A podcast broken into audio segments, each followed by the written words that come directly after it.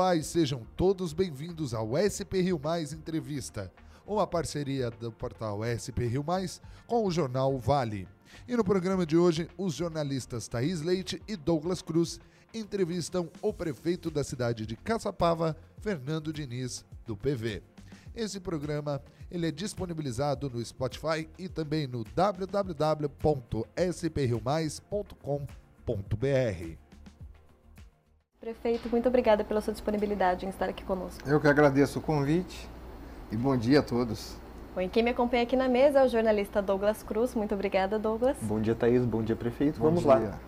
Bom, para dar início à nossa série de perguntas, prefeito, nós estamos em um período de fortes chuvas e sai ano entre ano, os moradores dos arredores da Avenida Brasil acabam sofrendo as consequências da cheia do rio e dos alagamentos. A administração fez algum planejamento para mudar essa realidade em Caçapava? Olha, é um problema complexo. Não é tão simples assim.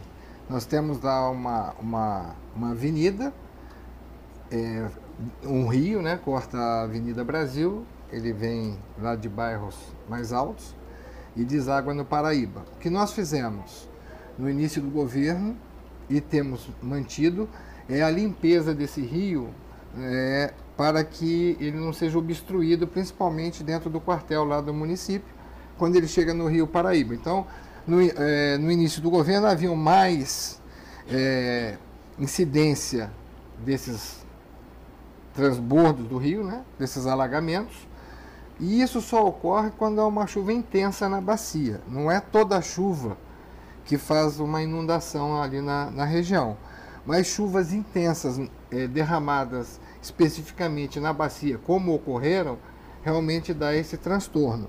Mas são coisas que precisam ser estudadas de uma forma mais global, o estudo da, da, das, micro, das macro bacias do município, micro bacias, que demandam em obras que serão que possam ser realizadas, mas são soluções caras, que no momento a cidade não dispõe de recurso para realizar. Então, o estudo, o planejamento, sim, nós estamos caminhando para esses estudos. Inclusive, nós temos um outro rio que deságua ali próximo ao quartel, foi desviado ali para a bacia do Manuelito, que pode dar alguma retenção também, que precisa ser estudado em conjunto é, é, essas bacias para que amenizem os problemas. Mas nós sabemos que chuvas, todas as obras são realizadas pela média pluviométrica. Nós não temos obras, é, você não faz a obra pelo pico da chuva. Então, nós vemos aí piscinões em São Paulo, nós vemos várias ações nas diversas cidades e nós vemos que quando há aquela intensidade de chuva maior, é, acontece muitas vezes esse, é, essas enchentes que nós chamamos. Por quê? Porque nós ocupamos os terrenos de várzea. Normalmente, esses locais onde passam os rios, o, o arredor deles são várzeas. O que, que o ser humano fez? Foi lá, impermeabilizou esse solo de várzea né, e falou para a natureza: olha, você se vira. A natureza ela reage o quê? Onde ela não tem para se expandir, ela vai alagar ali a várzea que sempre foi feio, aconteceu na, na, na história. Né? Então é isso que acontece. A gente ocupa terrenos de várzea, quando o, o, a chuva é intensa, essa água não tendo para onde correr, ela vai fazer a inundação. E graças a Deus em Caçapava nós não temos assim é, grandes transtornos que venham causar é, enchentes violentas, que, que carreguem os carros, que, que façam causem mortes, entendeu? Mas há um transtorno, sim, precisa ser amenizado através de um estudo que nós estamos lá já iniciando da, da, dessas bacias, para que nós possamos amenizar. Mas não é qualquer chuva que, que faz com que haja esse, esse transtorno para a população, mas as chuvas mais intensas. Existe algum protocolo de curto prazo para casos como, por exemplo, de hoje, que a Defesa Civil é, emitiu um alerta de, de, de, chuva de quase 100 milímetros de, de, de, chuva? Você acha que existe alguma medida de curto prazo, um protocolo para a, população? Medida, a medida de curto prazo, primeiro as pessoas ficarem alertas, evitarem estar as regiões que normalmente são inundadas por uma questão de segurança. Então a gente deve evitar estar circulando nessas regiões ficar longe da, de, dos locais onde a eletricidade exista ali, né, a possibilidade de, de choques, estar abrigado dentro das suas residências, dentro do seu trabalho. Então, são as medidas de segurança que todos devem seguir, os protocolos de segurança. Em relação à chuva, é a gente torcer para que essa chuva seja diluída de uma forma homogênica nos diversos bairros, que ela não se concentre numa bacia só, de uma, de uma forma muito substancial, de forma a transbordar aquela região. Quando ela é dispersa, né, e não é muito intensa, constante, a, a, gente passa sem grandes problemas em Caçapava. O problema é quando ela se concentra, como ocorreu há 15 dias atrás, numa bacia só e cai em, pouco, em curto espaço de tempo, cai uma chuva do mês. E aí não tem, por, maior, por mais obra de, que você faça, essa imprevisão de, de, de uma chuva é, mais forte, né? essa, essa possibilidade dessa chuva mais forte, não tem solução permanente para isso. Haja visto os exemplos aí que eu já citei, né? Sim. Nas cidades aí, graças a Deus, a nossa cidade não tem assim é, um risco de morte para as pessoas muito iminente, não temos essas áreas de risco muito como tem em Campos do Jordão, muito morro, né, ocupado, onde há o um encharcamento, desabamentos. Então a gente procura até, por isso que eu digo, as pessoas é, às vezes reclamam da prefeitura tomar certas atitudes, proibir a ocupação de locais inadequados para a construção. Por quê? Porque é problema futuro na certa. E recai sobre toda a sociedade depois, porque as obras são caras e quem paga essas obras são a, é, é a própria sociedade. Né? Perfeito. Dando prosseguimento, no fim do ano passado a Prefeitura é, apresentou o projeto da planta genérica de valores e a oposição ali na Câmara criticou muito esse projeto. Para esclarecer para a população, o que é esse projeto? Olha, gente, Caçapava ela tem, se você comparar Caçapava com as outras cidades todas, nós temos os menores valores de IPTU, nós não temos contribuição de iluminação pública, nós não temos taxa de lixo. A arrecadação nesses últimos anos que são repassadas à cidade caiu muito. Então, a, a cidade, para que tenha dinheiro, recurso para investimento, para melhorar a situação da cidade, ela precisa de receita. Então, não não tem milagre. O prefeito é receita e despesa. As despesas são crescentes. Há um crescimento vegetativo da folha de pagamentos. Se você não fizer nada, as despesas ela crescem ano a ano. E as receitas nem sempre se concretizam. E nós fizemos um grande esforço de arrecadação, buscando devedores da prefeitura, buscando pessoas que estavam em débito com o município para aumentar essa arrecadação. Fomos ao governo estadual, governo federal, buscar emendas para que a gente pudesse realizar obras e muitas obras saíram no município. Mas a, é, o que, que aconteceu é que nós fizemos assim uma revisão que é obrigatória por lei, a lei de responsabilidade fiscal nos obriga, obriga os prefeitos a, a buscarem essas ações nós recebemos o Tribunal de Contas a cada quatro meses fiscalizando o município, emite as ações que o município tem que tomar e o prefeito pode sofrer sanções se não tomar. Então nós fizemos uma busca na cidade que as pessoas, muitos aumentaram suas casas, muitos construíram sem levar ao conhecimento da prefeitura. Então, é, é, o que nós buscamos foi, de certa forma, é uma sonegação porque se você faz uma construção sem avisar a prefeitura, não oficial, né, você fica recolhendo menos imposto. Então, o que foi feito, é até por obrigação legal, foi uma revisão do, das construções no município e uma adequação. Então, não é aumento nenhum de imposto. E a outra situação, existem bairros na cidade, nobres, né, bairros melhores, assim, de pessoas com melhor poder aquisitivo, muito mais valorizados, que pagam o um metro quadrado igual a bairros periféricos. Bairros de pessoas mais simples, pessoas com menos poder aquisitivo. O que foi feito? Foi feito pela equipe técnica da prefeitura, e isso há muitos anos, com a própria participação de vereadores no início, de uma revisão para criar uma justiça tributária no município. O, o, o, imposto ele tem que ser cobrado de uma forma igualitária. Se um bairro é mais valorizado, ele tem um índice de valorização de cobrança maior. Então, existem em Caçapava bairros que estão defasados, bairros menos valorizados, pagando igual a bairros mais valorizados. Nós fizemos esse estudo, foi proposto isso à, à, à Câmara Municipal e a Câmara Por que, que rejeitou. que tiveram tantas críticas a esse projeto? Por, primeiro, porque muitas pessoas não têm um entendimento é, profundo do que seja esse projeto. A difusão de, de, de aumento, como, como é difundido, você sabe que as notícias ruins, as notícias assim, para confundir, elas muitas vezes correm mais rápido. Então as pessoas, olha, vai ter aumento de imposto, vai ter isso. E, e, aí as pessoas começam a se confundir, porque as pessoas normais, né, as pessoas do dia a dia, elas não têm essa, esse tempo, essa capacidade de estar estudando em profundidade os projetos. Então, o que nós propusemos não foi aumento nenhum, foi apenas uma equalização. Lógico que essa equalização geraria um aumento para as pessoas que têm que ser aumentado, porque é injusto um bairro mais nobre pagar igual um bairro mais simples.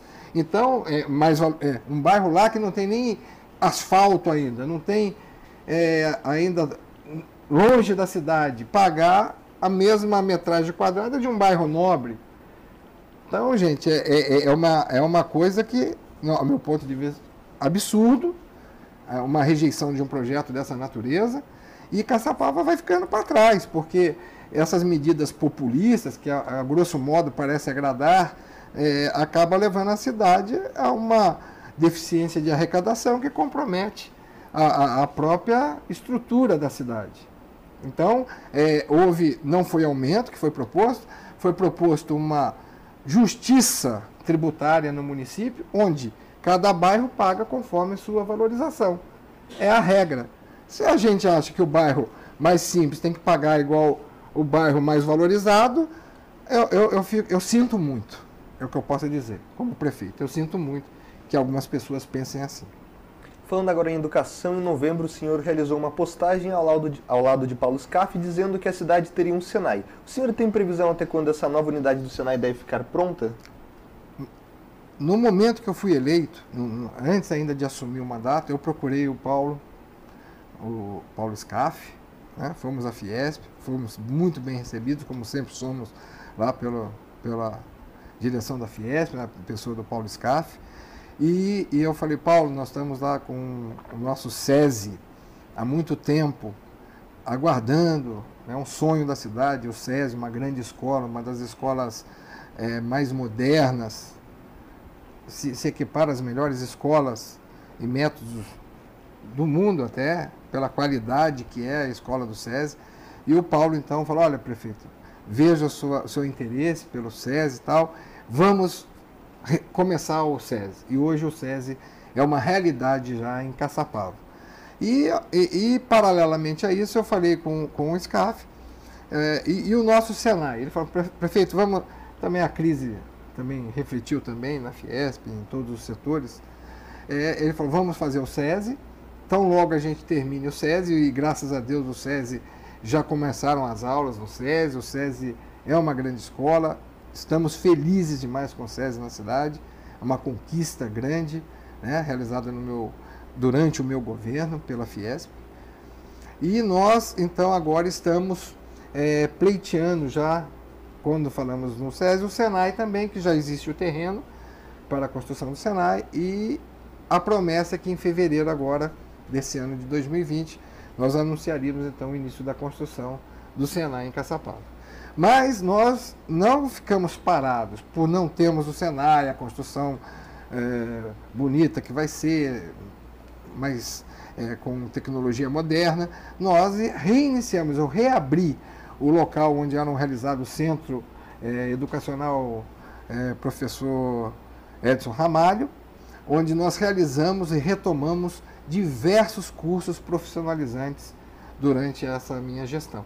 Então, nós retomamos os cursos profissionalizantes nas diversas áreas e está funcionando as carretas que vêm de, de, de São Paulo também, através da, do, do Senai, ministrar os cursos. O próprio Fundo Social de Solidariedade mudou o enfoque daquele assistencialismo puro e, além dessa ajuda às famílias, passou também a realizar cursos para as famílias carentes preparando as pessoas para o mercado de trabalho, trazendo as pessoas para uma motivação no momento de desemprego. As pessoas precisam é, estar motivadas também, as pessoas precisam ter esperança, as pessoas precisam estar preparadas para o mercado de trabalho. Então, os cursos têm várias funções: a função social, a função do aprendizado, para que nós possamos ter pessoas mais motivadas e preparadas no município. Então, vários cursos foram realizados e o Senai, como vocês foi a pergunta inicial, é, espero que em fevereiro a gente esteja aí anunciando, a menos que algum, algum imprevisto de, de maior gravidade aconteça e isso possa ser adiado, mas a princípio está marcado para o mês de fevereiro esse anúncio aí do Senai, mais uma grande conquista para o nosso município. Falando agora da educação básica, começaram nesta quarta-feira as obras de melhoria da escola Ermengarda Rodrigues Braga, no bairro da Piedade. O que está sendo feito nessa obra e ela ficará pronta antes do retorno das aulas aí no dia 2 de fevereiro? Olha, o que eu tenho a dizer para vocês é que, que, que se, eu, eu, digo que, que a prioridade de qualquer governo sério é a educação. E que se tem uma preocupação a nível de município, estado e até de Brasil, é que se o Brasil não se educar, e a gente estava conversando isso até antes da entrevista, se o Brasil não se educar para valer, nós não temos futuro. O futuro depende de estar na mão de uma educação eficiente, de uma educação é, séria, de uma educação. Então a educação é o carro-chefe de um país. Nenhum país vai se desenvolver sem educação. E nós sofremos muito nessa área, que a gente fala muito educação, mas na hora da prática, na hora do vamos ver, a gente vê que não, não acontece como deveria. Então, uma das prioridades minha durante o governo foi olhar para a educação, com toda a dificuldade que nós temos econômica, mas olhar para dentro das nossas escolas. Primeiro, criando ambientes arrumados, ambientes reformados, ambientes que tenham cara de escola. Você não pode chegar numa escola, está quebrado, achar aquilo normal, está o banheiro quebrado, está o piso quebrado, está a parede pichada, está a porta entortada, está o ventilador quebrado, está tá sem piso, piso esfarelado, como nós pegamos as escolas. Então nós fizemos um planejamento é, é, para que nós pudéssemos, e estamos fazendo, a melhoria não só do Emengarda. Nós já entregamos uma escola de alto nível em Caçapava Velha, a escola Zélia de Castro. Essa escola eu peguei, o primeiro dia que eu cheguei, eu interditei a escola, falei, essa escola tá, vai cair. Vai cair. Olha o nível do, do, da, da preocupação. Interditamos a escola, fizemos um planejamento inicial, e quando eu vi aquele planejamento inicial também, eu falei, olha, para, isso aqui tem que ser mais profundo, vamos arrumar, a escola já está entregue, gera no, no, no naquele início as críticas, aí a oposição é, leva a gente para falar, leva a gente para brigar, mas hoje a escola está lá para a comunidade e nós estamos até incorporando uma quadra existente lá na escola para melhorar as condições.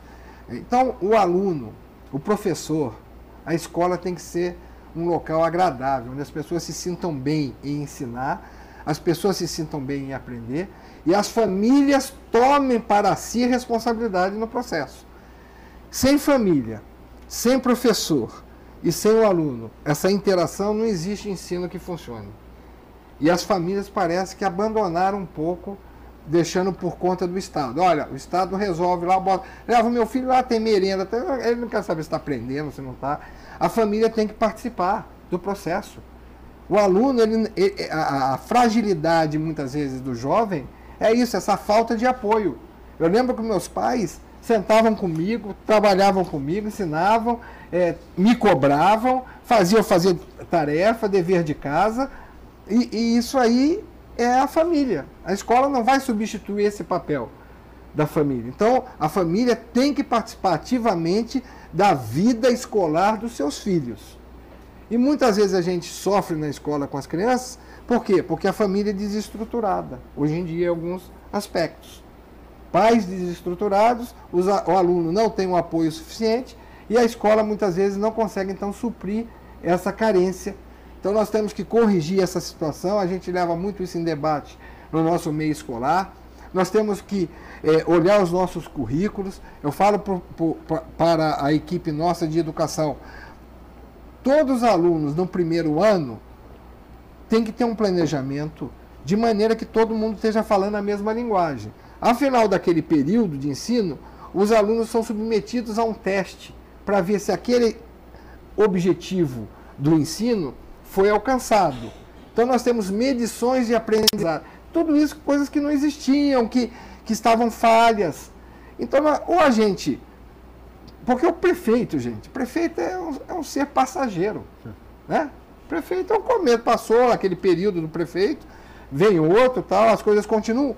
Mas, as, mas a, a, a essência não pode ser perdida por nenhum prefeito a essência do corpo que conduz permanente, do corpo permanente do Estado, que são os funcionários permanentes, os professores, esse corpo ele é permanente. Então ele é que conduz dentro das diretrizes.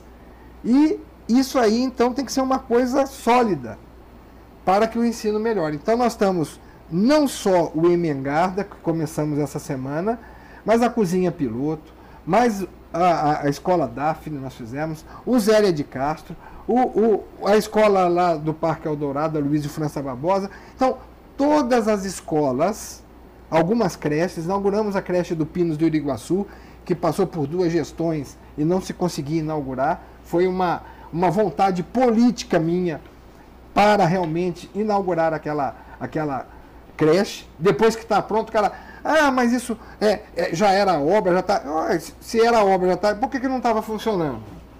Ah, era só botar os móveis. Por que não pôs? É, olha, eu, eu, eu, sou tão tranquilo para um debate político é, com, com, com essa canalha mentirosa de Facebook que cria fake, que cria não sei o quê, que eu fico muito tranquilo. Quando as pessoas falam, é, é, me, me criticam, me chamem para um debate, vamos para uma mesa redonda, vamos debater olho no olho. E não, se a pessoa se esconde, né, vai te, te critica com dois olhinhos assim, você não sabe nem quem é, vem aqui o cara a cara, senta na minha frente e vamos debater com a sociedade assistindo. Né? É isso. É, é educação. Sem educação não tem cidade, não tem país, não tem coisa nenhuma. Não, não, vamos ficar rodando aí e, e o país não, não vai avançar.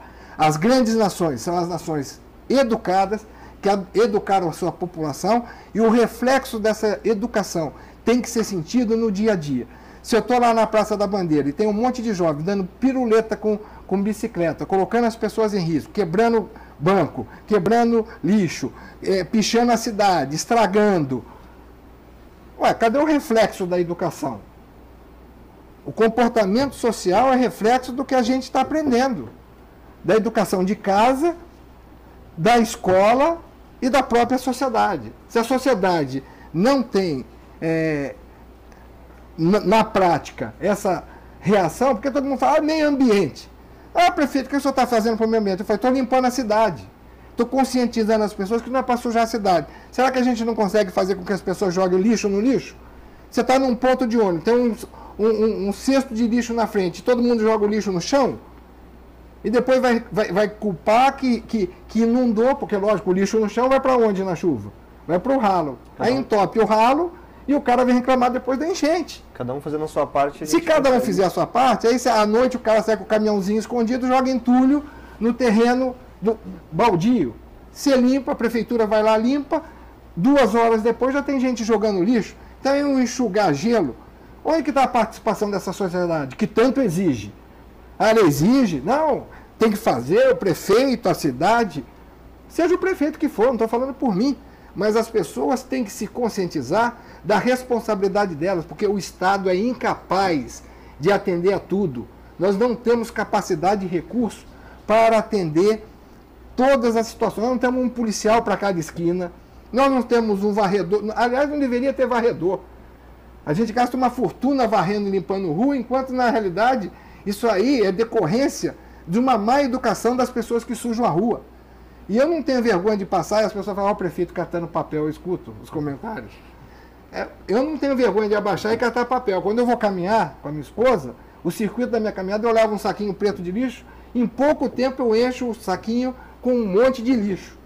Isso não pode acontecer. Isso é, uma, isso é o quê? Uma questão da gente quer construir uma sociedade, a gente quer construir uma cidade bonita, uma cidade organizada, onde recursos poderiam ser economizados para ser empregado onde precisa, em melhoria de estradas, em saúde. A gente está pagando, às vezes, uma limpeza que seria desnecessária se todos cooperassem. Então, são coisas que a gente tem que falar olho no olho para a sociedade e a sociedade tem que fazer uma autocrítica para que as coisas melhorem. Então, a gente tem procurado, sim, é, atuar nos diversos setores com muita franqueza, conversando olho no olho com a sociedade, para que as pessoas se conscientizem. Quem faz uma cidade é o conjunto dos seus moradores. Prefeito, nós estávamos olhando o plano de governo do senhor e nós vimos que uma das promessas seria a revisão do plano de mobilidade urbana e a elaboração de um plano para a edificação de um novo hospital municipal. Essas são promessas que já foram cumpridas, prefeito? Olha, é, eu tinha um plano, eu tenho um plano de governo, né? Sim. Eu tinha um plano de governo. Esse plano de governo são metas que possivelmente possam ser atingidas desde que você consiga os recursos necessários para atingir essas metas. É, quando nós chegamos, o nosso hospital estava para fechar.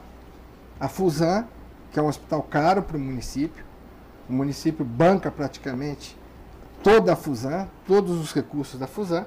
Então nós não tínhamos é, é, é condições é, econômicas de, de fazer um novo hospital. Então, qual foi a nossa prioridade? Vamos melhorar a Fusan, dar condições dela funcionar, o nosso hospital, e funciona direitinho, com todas as deficiências que temos, pintamos a Fusan, trocamos as camas, equipamentos, estamos procurando melhorar a Fusan. Questão de saúde. Questão de saúde é questão econômica. Saúde é caro, fazer saúde é caro. Os municípios gastam mais do que deveriam com saúde. A obrigação do município é 15%, a gente paga, a gente chega a gastar 30% em saúde e não consegue atender, porque muitas coisas você depende do Estado e da União. Então, a, a, a, se a gente quer melhorar a saúde, tem que aportar mais recursos na saúde. E os municípios não conseguem, nesse momento, fazer isso. Mas a gente tem procurado, então, dentro da, da, das possibilidades, fazer com que as coisas que existam funcionem então, com essas mudanças na fusão, não houve a necessidade da elaboração de um plano para edificação de um novo hospital? De um novo hospital. Até porque isso tem que ser bem discutido, porque uma cidade bancar um hospital, né? bancar um hospital é muito caro. A gente já aporta quase 2 milhões e meio na Fusan mês. Então, é, é, é muito dinheiro. A, é, a Fusan tem atendido ali a população pronto-socorro, maternidade e hospital dentro do que ela pode fazer. Muita dificuldade, mas tem funcionado. Tem funcionado. A gente, é, se tem um dos quesitos que nós melhoramos é, em avaliação, foi a, a, o quesito saúde, que nós saímos do C para o B. Mas é, é, a deficiência é muito grande. A gente depende do Estado.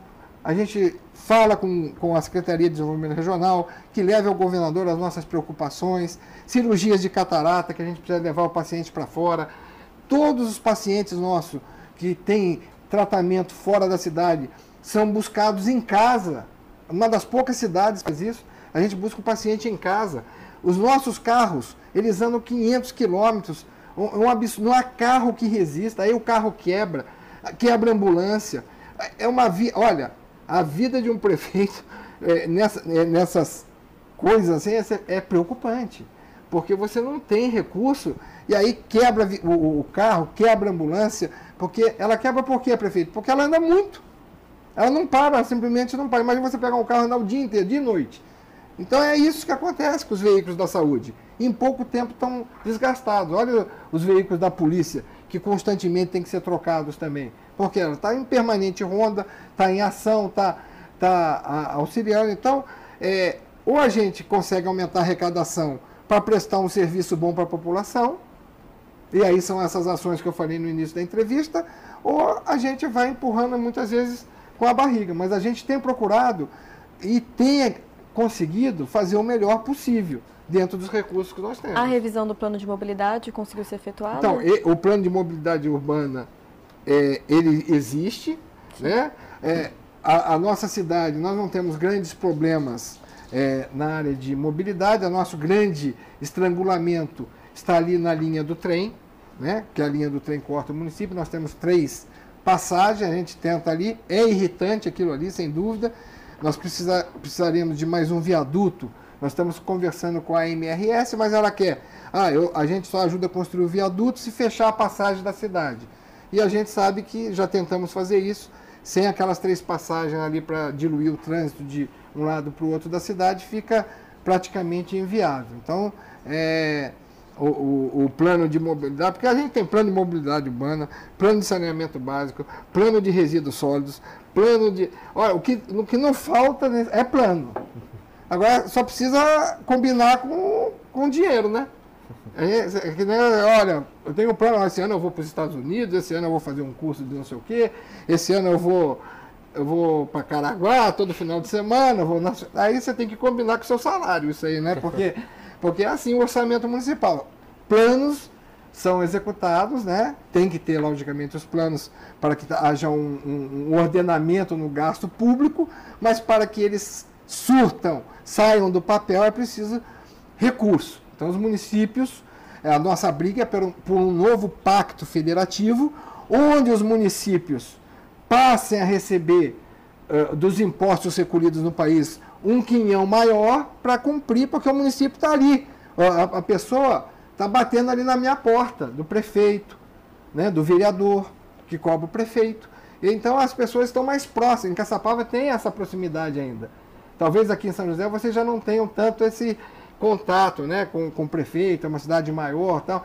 Mas em Caçapava o prefeito está na rua, está no supermercado, está na padaria. Eu ando normalmente, eu não mudei minha rotina. Então as pessoas falam comigo, brigam comigo, muitas vezes eu explico para as pessoas a, a, a, situação. Ah, se eu precisar passar a máquina lá, meu, meu bairro lá está com, com muito buraco. Eu falo, olha, se eu passar a máquina hoje no seu bairro, depois eu estou revirando a terra, vem a chuva, você não anda nem no bairro. Então, ou a gente tem que esperar, infelizmente, ver esse período de chuva. Eu tenho dois bairros ali com obras paradas que me dão uma angústia muito grande, né? que é o Esperança e o Aldeias, que, uhum. que eu quero terminar até o final do meu mandato, esses dois bairros, mas essa, esse tempo não deu. Você vai lá é, abrir uma rua, fazer a caixa para botar toda a base, para fazer o asfalto, né? Você abre a rua, vem uma chuva dela, virou uma piscina, ninguém chega em casa, aí o xingamento é maior. Então, é, é, é, essa paciência também de obra, né? Tem que ter, a obra causa transtorno, e, e, mas a gente vai conduzindo aí com muita garra tudo isso. Bom, outras promessas do senhor seria de revitalizar unidades de saúde e ampliar o número de creches de educação infantil. O senhor até já deu um exemplo de uma creche que foi Sim, aberta, nós né? inauguramos uma creche. Nós recebemos uma creche que estava sendo construída no bairro do Guamirim parada. Nós já licitamos e vamos começar a obra agora dessa nova creche para aumentar essas vagas. E a creche do Pinos do Iriguaçu, que também eu inaugurei, que estava é, é, totalmente sem condições de, de funcionamento. A, a, as pessoas já tinham até depredado a construção, porque estava. É, separa uma obra hoje em dia, eu, eu falo para as pessoas que é uma questão até de segurança. Eu levo essa minha preocupação com o governo, o Estado. É uma questão de segurança. Hoje, hoje as nossas praças estão se enchendo de indigentes, de pessoas viciadas em crack, que estão pelas ruas. Então você para às vezes uma obra, você não tem um vigia para ficar permanente, as pessoas invadem, quebram, roubam o que já foi feito. Então são, são coisas complexas, é, não é fácil, é, é, uma máquina girando. Mas nós estamos sim, então pretendo é, agilizar essa obra agora da, da creche de piedade, mais essa creche que nós inauguramos, e precisamos então dar prosseguimento em construções de nova creche. A gente está pensando já é, num terreno de Nova Caçapava, que é um bairro também, fazer mais uma creche lá para o atendimento das mães. Perfeito. Falando de obras, nós vimos no ano passado alguns protestos por parte dos moradores de alguns bairros da cidade sobre a parte de infraestrutura. Eu vou ler aqui para o senhor, daí o senhor me diz Sim. como é que está o andamento da obra. Você já deu um, uma, um pitaco para sobre a aldeias da Serra e Esperança, teve também a reclamação do Vilagem das Flores com os buracos nas ruas. É. Como é que estão as obras nesses bairros? Então, eu acabei de falar. O, o, o Aldeias e Esperança eram bairros que há 30 anos foram feitos sem nenhuma infraestrutura. Eu não sei como é que se entregava é, loteamento antigamente, mas não se exigia nada. Então você vai lá, compra um lote, mas não tinha esgoto, não tinha ar, não tinha rede disso, não tinha nada. Então, é, esses bairros, então, quando eu entrei no mandato, eu não prometi nada. É, até uma moça bateu em casa esse dia, eu falei, olha, eu estou aqui porque eu quero, eu quero, estou brigando com o senhor aqui na sua porta, mas eu sou consciente que o dia que o senhor estava andando no meu bairro na campanha, eu falei, o senhor vai fazer meu bairro? O senhor falou, olha, eu vou brigar para fazer o seu bairro, mas eu não vou te prometer que eu vou fazer o teu bairro porque eu não tenho essa certeza. E, e, e, e não tínhamos mesmo, não havia expectativa é nenhuma expectativa de se fazer esses dois bairros. Então nós fizemos um planejamento. É, eu já tinha é, reformado ali um bairro que estava parado, o Panorama, que eu, que eu não vejo as pessoas. O Panorama, sabe a, a, a aquela cidade da Síria pós-bombardeio? Estava assim.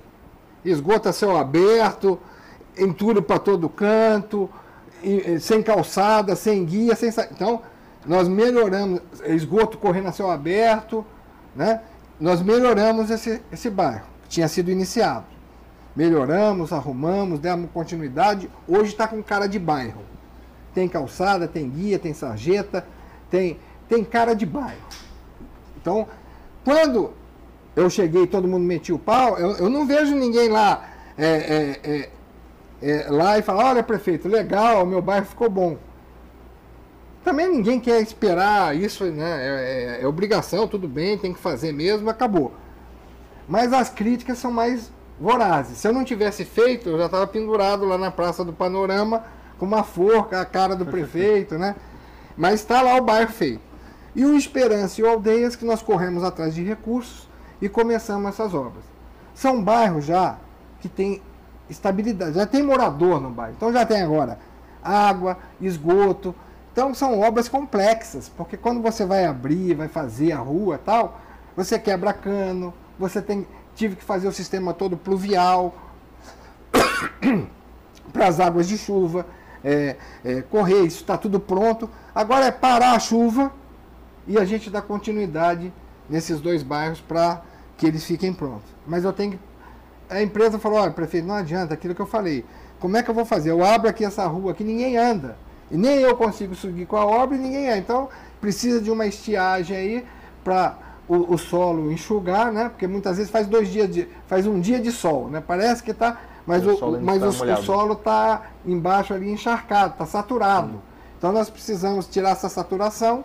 É uma paciência mais, é ruim para mim, para o morador, porque eu tô mais ansioso que o prefeito, não tem ninguém, né? Porque a gente quer ver a obra andando. Passar umas, umas interações aqui que Sim. chegaram na nossa transmissão. A Mara Dias pede, prefeito, por favor, cuide de Caçapava Velha. Vila Velha está com buracos. Ontem o trator passou na rua 1 e 4 e não passou na 2.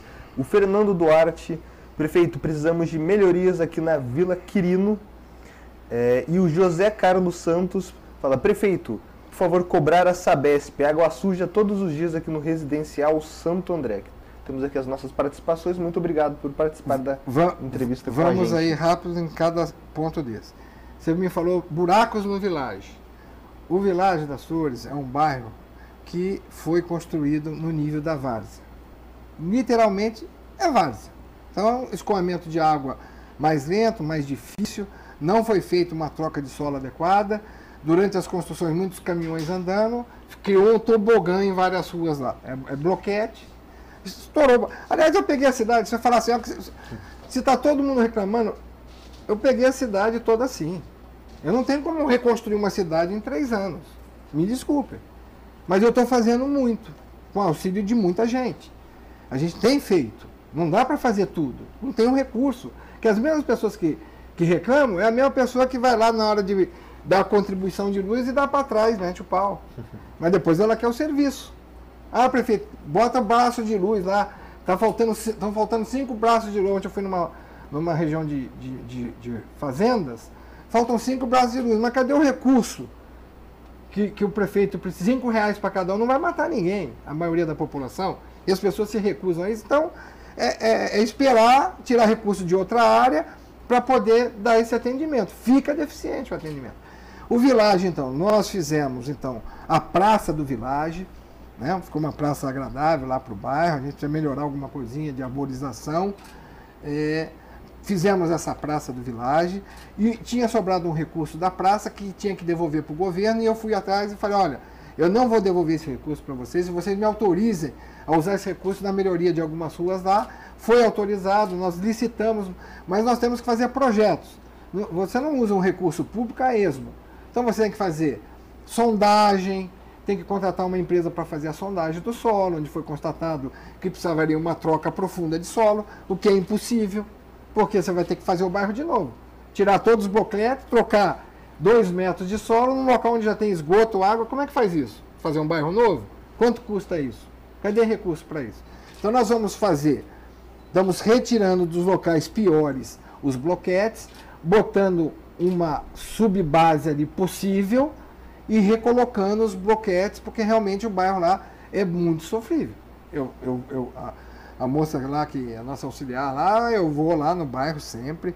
Então o bairro realmente é feio nesse aspecto de, de melhorar a rua, tem que melhorar, vamos fazer. Conseguimos agora um recurso também federal, né? até o deputado Cury foi muito solícito nisso aí, e nós vamos então ter mais um recurso para aplicar no bairro e melhorar as condições das ruas do bairro. Também a chuva tem atrapalhado, né? Que nós tiramos o bloquete e aí cai essa chuva, está na terra, mais crítica, mais impaciência, mas praticamente uma rua toda está quase concluída. É, é, na garra, viu? É na garra, na vontade de fazer. Porque muitas vezes você tem que meter os peitos e, e arregaçar a manga é, para que a, as obras aconteçam. Então eu, pre, eu pretendo no Village dar uma melhorada. Eu não minto. É, é olha, vai ficar perfeito, nunca mais. Não minto. Isso aí, se eu falar isso, estou mentindo. Como eu falei pessoal do panorama. Olha, nós vamos melhorar 95% o bairro. Mas não vou garantir que o panorama vai ficar perfeito, porque é remendo. Né? No remendo é bíblico, né? não, não é bom. Mas melhorar do que era, dar dignidade para as pessoas. Hoje, realmente, as ruas do bairro Village mostram uma certa indignação de muitos moradores, que também não é culpa do prefeito. É culpa de quem. Mas agora passou, né? Fez o bairro, construiu, a prefeitura, à época, autorizou. Vamos melhorar a vida das pessoas, que é o nosso objetivo, dizendo que então vai dar uma amenizada nessa situação caótica lá do bairro, esperando também passar chuva. Vila Quirino. Vila Quirino, quando fizeram a pavimentação é basicamente uma rua lá de fundo, pessoas boas que moram lá, precisam lá, e, e aí a gente já está estudando, porque ali vê a, a, parte de drenagem, onde que vai jogar água, não é simplesmente botar um cano, joga, aí o cara fala, ah, aqui é meu terreno, não quero que jogue aqui. Então, aonde que vai ser feito esse escoamento? Nós não temos uma equipe técnica capaz de muitos projetos simultaneamente. Você recebe uma emenda, eu corro atrás de um recurso para fazer uma obra. Você é, tem que fazer o projeto. Nós temos poucos engenheiros para fazer todos esses projetos de recapeamento da cidade. Muitos recapeamentos ainda vão sair. Nós já fizemos na cidade, ó, Jardim Primavera, é, Jardim São José, no, no, quase 90%. Todas as vias da, da Dutra até a Vila Menino Jesus, os principais corredores estão pavimentados tá? na Vila Resende, três vias importantes, corredores importantes, na, na Mafesa, ali do lado da Mafesa, Automir Spinelli, Rua do Porto vai e vem, Avenida Brasil vai e vem, e várias outras ruas, rua dali do Campo do Padre, que a gente conhece, ruas na Vera Cruz, vamos fazer agora a Rua São Francisco, a Henri Nestlé. Então, quer dizer, tudo ainda aguardando essa, o tempo melhorar, mas são muitas vias que foram pavimentadas, recapeadas na cidade. Você vê o nível que estava de deficiência. Agora, o que, que vai precisar depois? Rechear, né? Você faz as principais avenidas e depois vai ah, conseguindo recurso para fazer as ruas intermediárias dos bairros, que são muito. Rua em Caçapava é muito deficiente. O solo lá não ajuda muito, mas nós temos muitas ruas ainda, muito trabalho para se fazer em termos de recapeamento na cidade de Caçapava. Mas muito já foi feito. Muito já foi feito. E a cidade está bonita, bonitinha, arrumada, limpa. É só ir lá ver, constatar. Melhoramos o cemitério. Olha, nós fizemos recapeamento em torno do cemitério, em torno do mercado municipal, que quando eu cheguei as pessoas caíam, não conseguiam nem puxar carrinho. O, o, o, mercado era sujo, ruas esburacadas. Hoje está em torno do mercado, em torno do cemitério, em torno da Praça do São Roque, na, na região central da, da cidade, em torno da matriz, fizemos a semana passada. Então, e há uma é, Avenida Coronel Alcântara, trecho. Então, nós fizemos. E, há, e às vezes as pessoas não entendem, mas há uma sequência lógica de planejamento quando você faz os recapeamentos. Né? Então, é, há uma sequência lógica é, de recapeamentos para que as pessoas sigam numa, numa, numa boa performance em termos de, de, de mobilidade lógica. Né? Entra numa rua, aí a seguinte esburacada, aí entra na outra. Então, não, tem uma sequência lógica para se fazer esses recapeamentos. E muitos outros virão. Na Vila Menino Jesus, nós temos é, quatro ruas grandes para que nós vamos, vamos realizar agora, já licitadas, ali na, em torno do viaduto principal da entrada da cidade. Então, é muita coisa que, que ainda está para fazer. Uma outra deficiência entre você licitar e começar a obra, existe um tempo. Sim. Você espera o recurso chegar da Caixa. Você faz a licitação, manda a licitação para a Caixa, a Caixa informa o Ministério, o Ministério vai analisar aquilo e depois de algum tempo chega o recurso. Aí, ó, pode, prefeito, pode começar a obra. Nesse intervalo de tempo, o que, que aconteceu nesses anos? O petróleo disparou, subiu. E aí os insumos para recapeamento baseados no petróleo. Aí a empresa que ganhou a licitação fala, olha, eu dei o preço lá atrás, agora eu preciso de um reajuste, de um reequilíbrio. O Tribunal de Contas não, não, não vê com bons olhos e não admite reequilíbrio. Aí a empresa vai, então não entra na obra. E aí para a obra. Aí você vai negociar, vai ver o que, que pode ser feito para não perder a licitação, provar que você continuar aquela obra, mesmo com algum reajuste, é mais econômico do que você licitar de novo. Então são complexidades de uma administração e de conjunturas de país, e aí o país pergunta, as pessoas perguntam, por que tantas obras paradas no país? Todo mundo é incompetente? Será? Todo mundo. O Brasil inteiro só tem incompetente administrando as obras, muitas obras paradas. Não, é por quê? Porque a, a, a burocracia estatal é tamanha, as regras ingessam demais. A, a, isso que aconteceu é, de, de, de, o petróleo disparar é, durante esses. Era, era um aumento diário, lembra? Teve até a greve de caminhoneiro e tal, porque não tinha uma previsibilidade de, de gasto, e isso reflete nas obras públicas.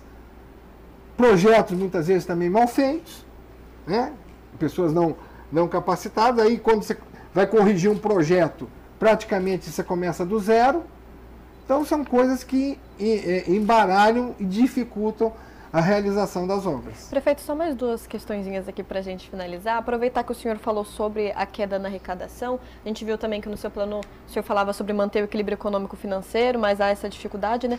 Será que o senhor poderia explicar um pouquinho mais para a gente é, em qual ordem que foi a queda dessa arrecadação, de 2018 para 2019, por exemplo? Olha, é, é, o, os repasses é, para os municípios, quando eu digo assim, na realidade, é, não houve assim uma queda. O, o Brasil parou de crescer.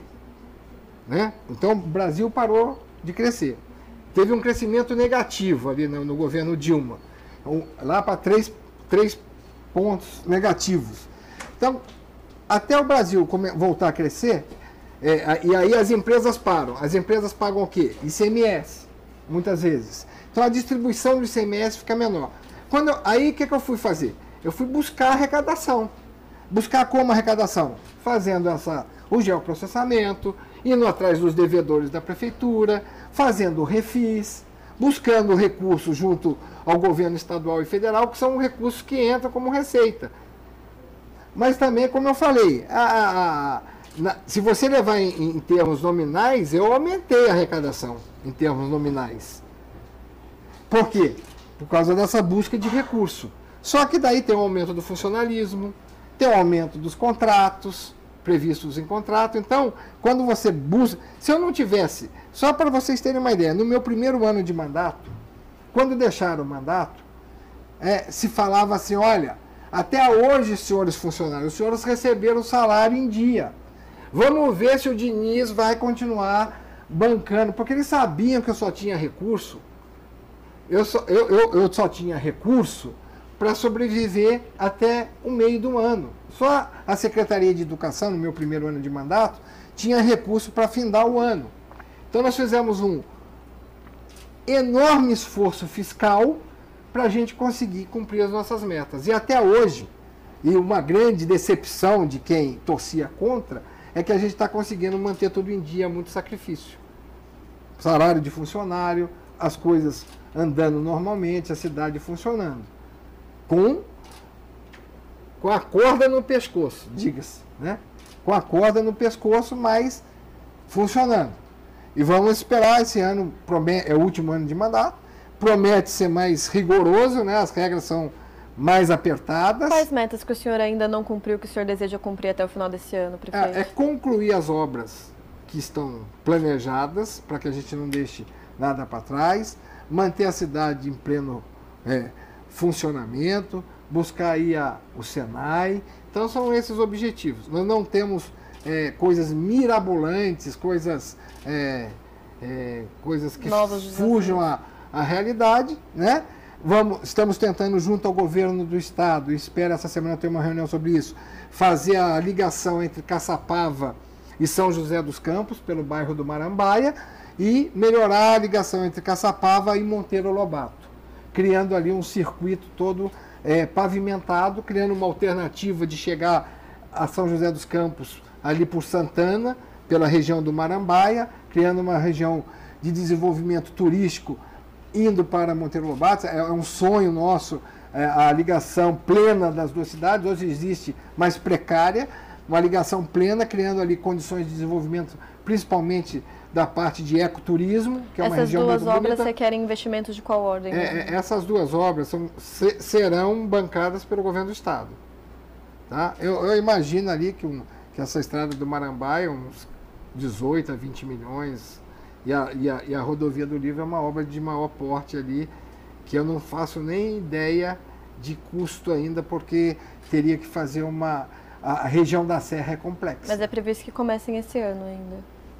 Há uma promessa do governo do estado que ele conseguiu um financiamento junto a organismos internacionais para serem aplicados em vicinais e, e- e- e estradas que ligam municípios. Nós fomos atrás, conversamos com o governo Dória, que se prontificou, através da sua Secretaria de Transporte, a nos dar ah, esse apoio na construção e na melhoria dessas duas estradas e também de uma estrada que vai lá para Quiririm, por dentro de Caçapava. Então, nós pedimos, estamos batalhando, não é 100% ainda, mas eu, eu creio lá pela, pela reunião que eu tive com o secretário de Transporte em São Paulo, que essa obra saia assim. Não sei se fica pronto no meu governo, nesse mandato, mas pelo menos a obra assinada e feita né, em, pouco, em pouco tempo. Só pra gente fechar uma perguntinha rápida que a gente sempre faz. 2020, ano eleitoral, existe pretensão de reeleição? Eu não, eu não, eu não me decidi ainda por isso. Perfeito. É, é, é, eu, eu vou analisar isso, mas é, é, como, quando eu fui candidato, eu também posterguei ao máximo. Tem que se pensar muito, é desgastante. É, os, os prefeitos desse mandato, pode perguntar para qualquer um, se você pegar o zap de prefeito aqui, se tem prefeito aqui que fala que, que, que o, o outro fala, calma, Gostam de esconder o jogo até o final. não, não é esconder, é, é- a dificuldade é Sim. muito grande. A dificuldade é muito grande. A, a preocupação é diária, é, é- é muito. A pressão que você sofre, Sim. própria sua, né, da- da- da- das condições, a pressão é, das pessoas sobre você, as maledicências, né, o xingamento, fora de propósito. é, eu não estou muito acostumado a isso. Né? São, ah, são poucas pessoas, prefeito, mas poucos, mas machucam. Por exemplo, eu recuperei o complexo ferroviário da cidade que estava abandonado há anos. Né? Tá bonita a estação, um local que vai virar um local ali, já é.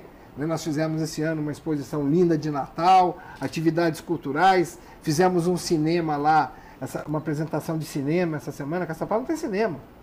Então agora a gente fez lá um- uma apresentação de cinema, que é o Cinema na Praça, que a gente chama, que vai para os bairros, e fizemos agora na estação. Então vai ser um centro de cultura, lá as pessoas já dançam, lá há apresentações de dança e atividades culturais. A nossa estação ferroviária abandonada há muito tempo está recuperada, está linda a estação. Fizemos um monumento ali para a Segunda Guerra Mundial, que é o principal evento que aconteceu, o desembarque da Força Expedicionária na estação. E então são ações que motivam a cidade, que dá orgulho da cidade. Pessoas entram ali dentro e choram. Então eu pensei que nunca mais fosse entrar aqui dentro. E tinha virado uma casa ali de, de, de mendigo, de, de sujeira, de, de, de dengue, né, de criatório de dengue, goteira. Hoje é um local lindo na cidade. Convido vocês a, a fazerem uma visita em loco, até fazer uma, uma reportagem especial lá que vale a pena. É um local histórico, não só de Caçapava, mas do Vale. O, é, o imperador, segundo a história, esteve, Dom Pedro II esteve em Caçapava depois da inauguração, almoçou lá no, na casa de, um, de, de, uns caçapavenses. Então, quer dizer, são coisas históricas que nós temos obrigação de, re, de resgatar, porque as pessoas também têm direito à história. Né? Um, um, um país sem história é um país sem futuro. Fica aí o convite, então. Prefeito, eu gostaria de agora agradecer novamente a sua disponibilidade em estar aqui conosco, dizer que as portas de Ovalle e SP Rio estão sempre abertas para o senhor. Eu que agradeço é, essa oportunidade, desejar aí, estamos ainda no início do ano, um bom ano para todos nós, que o país melhore, que o país melhorando a condição de vida das pessoas também melhora, que, a, que, a, que as prefeituras, né, que os municípios sejam mais lembrados, não só no discurso, do novo federalismo, mas na prática, com o repasse de mais recursos para que a gente possa atender a população que está ali ao nosso lado e dizer que não falta esforço, não falta vontade, não falta trabalho. Né? As deficiências são consequência de, da situação, mas nós estamos buscando fazer o máximo. Então eu sou agradecido dessa oportunidade, estou à disposição para todos os esclarecimentos necessários. Não é fácil conduzir política. O, o, a parte técnica é muito mais fácil que a parte política. A parte política é, é terrível. Então a gente também tem que estar ali se equilibrando entre o técnico e o político. É, não tive, posso garantir que eu não tive muito sorte com, a, com apoio assim da Câmara Municipal no, nos aspectos mais importantes, porque nas votações normais, sem problema mas nas votações polêmicas, que precisa realmente o desgaste político, eu não tive. Né? Não estou tendo, não tive, e só que quem paga esse preço é, é a população. Eu, eu não tenho medo de ter desgaste. O prefeito tem o bônus de ser prefeito, a alegria de ser prefeito, o orgulho de ser prefeito, mas ele também tem que saber que ele vai ter o desgaste necessário quando ele vai tomar algumas ações que vão desagradar as pessoas, mas que vão ser útil para o contexto da sociedade. As pessoas são egoístas, ninguém quer pagar nada. O cara fala, ontem eu vi lá, ah, não quero pagar isso, não quero pagar. Ninguém quer, nem eu quero, né? É, quem que gosta de pagar? Nada, ninguém gosta. Mas é necessário porque a gente vive numa sociedade. E é assim que funciona. Então, muitas vezes o prefeito sofre um desgaste, mas eu não tenho medo desse desgaste. Eleições, cada um escolhe quem quer, né? Chega na hora e fala, ah, não gostei dele, tchau, prefeito, obrigado, ó. Eu vou tomar meu rumo e cada um que assumir, vamos ajudar. Né? Não é torcer porque, ah, não, não me escolheram, eu vou torcer contra para quebrar a cidade, para estragar. Não, é o que estão muitos fazendo, mas eu não vou fazer, não é, meu, não é minha índole, porque eu amo a minha cidade e vou continuar amando, independente do prefeito que seja. Botaram lá, vamos ajudar quem for, né? se for eu, ótimo, se não for, se eu vier me candidatar, não sei, não decidi. Mas é isso que temos, nós temos que ajudar a pessoa da vez. Muitas vezes a pessoa quer destruir a pessoa da vez para assumir o poder só que esse destruir o prefeito é destruir a cidade também. Você não consegue destruir o prefeito. Você destrói a cidade para destruir o prefeito. Então você vai lá, estraga, você quebra, você critica, mas você não sugere. Né? Um dia, ah, lá no clube estavam falando, mas vamos lá, vamos lá no clube falar com o pessoal, vamos conversar olho no olho para dizer o que, que qual é a crítica. Aí chega lá mil, cara, ah, tem um monte de coisa para falar para o senhor, senta na sua frente, eu não sei se eu paraliso o cara, mas o cara fica mudo, não tem o que falar, eu não tenho. Falei, o que você faria diferente?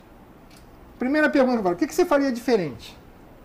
Né? Vamos lá, você tem sugestão? Vamos lá, você tem uma sugestão melhor que a minha do que eu fiz? Você não faria o panorama, por exemplo? Né? Você não faria. Você devolver eu, o panorama, eu teria que devolver 5 milhões para o governo e o povo ia ficar no barro. Era essa a solução? Aí eu fui fazer, é melhor o ótimo é inimigo do bom. É melhor o bom do que você devolver o dinheiro e deixar a pessoa no barro. Então são riscos e necessidades que têm que ser feitas e só as pessoas que têm capacidade conseguem fazer enxergar essas coisas. Bom, essas sugestões podem ser encaminhadas para a gente aqui. Infelizmente, a nossa entrevista ao vivo está acabando, mas quem quiser enviar inbox para o Vale SP Rio, a gente vai estar tá encaminhando para a assessoria do prefeito. Queria agradecer ao prefeito e também aos nossos internautas pelas participações de hoje. Eu agradeço novamente a você que assistiu e interagiu com a gente por meio das redes sociais e te lembro que nós temos um novo encontro na próxima semana. Até mais!